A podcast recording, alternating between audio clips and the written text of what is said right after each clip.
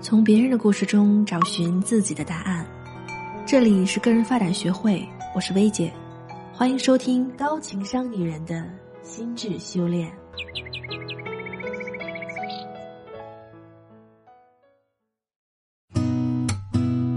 你好，我是薇姐。吃亏在职场上呀，真的是太常见了。你是不是也曾经遇到过没有原则的领导和欺负人的同事呢？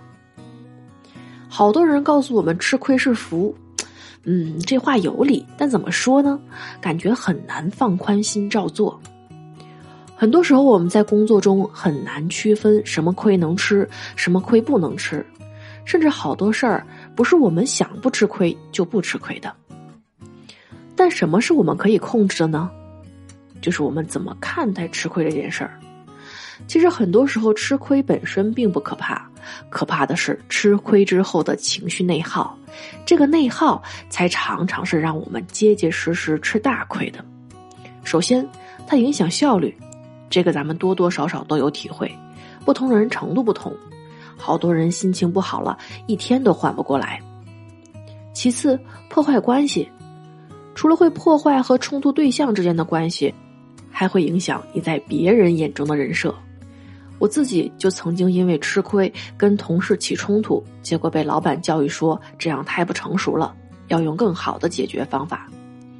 更直观的，情绪内耗还会让我们失去理智，做出很多追悔莫及的事儿。薇姐见过太多职场人，本来很占理，但就是因为情绪失控，做出了耽误工作、得罪领导、负气离职之类亲者痛、仇者快的事儿，让自己的亏越吃越大的。其他还有很多，比如气大伤身等等的问题，真的得不偿失。那么吃了亏之后要怎么办呢？给大家一个三步法。第一步，把吃亏当好事儿，先要给自己一个新的正向暗示。这不是自欺欺人哈。我们想想看，如果把吃亏当坏事儿，你就总会在情绪内耗之中。这是人之本性，不是逼自己说不生气、不难过就能解决的。而且有的时候，所谓的吃亏未必是真的亏。塞翁失马，焉知非福。最近有个电影《一点就到家》，里面就有一段很真实，说主角彭秀兵因为答应了乡亲们可以退货，结果大家甭管能退不能退的都来退。这个小彭因为答应过大家，就咬着牙给大家退了，把自己仅有的十年跑快递攒下来的十九万都搭了进去。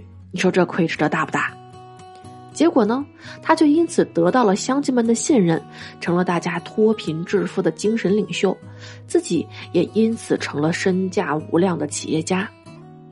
在现实世界中也是这样，那些为了眼前小利不顾信用的企业，都很难做大做强。只图一时便宜的聪明人，其实最容易受骗。第二步，把吃亏当机会。吃了亏啊，不能白吃，只有跳出来重新看看这个亏，才能让之后没有必要的亏越吃越少。我们个人发展学会有条价值观叫做疼痛。你说吃亏它再好，它不疼吗？疼啊，不然怎么叫吃亏呢？但每次疼痛其实都藏着一个成长的机会。它能让我们看到一些平时看不到的东西，比如自己的行为模式、别人的利益和自己该去突破的局限，找到其中能让你成长的部分，才能让这个亏呀吃得值。第三步，聚焦行动。吃了亏只是转换视角、复盘思考那是不够的，得落在行动上才会有改变。坐而思不如起而行。很多时候，我们缺少的就是促成行动的正确方法。我们职业经营研修班就讲到了心理学家彼得的一个方法，叫执行意图，特别简单好用。它是用了一个很简单的“如果那么”的句式，在脑袋里加了一个特别有效的小路标。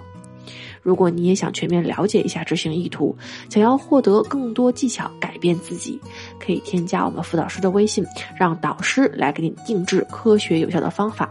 他的微信是“个人发展”这四个字的全拼小写加零三三，也就是“个人发展零三三”，让专业的人做专业的事儿，帮你突破困境，成为最好的自己。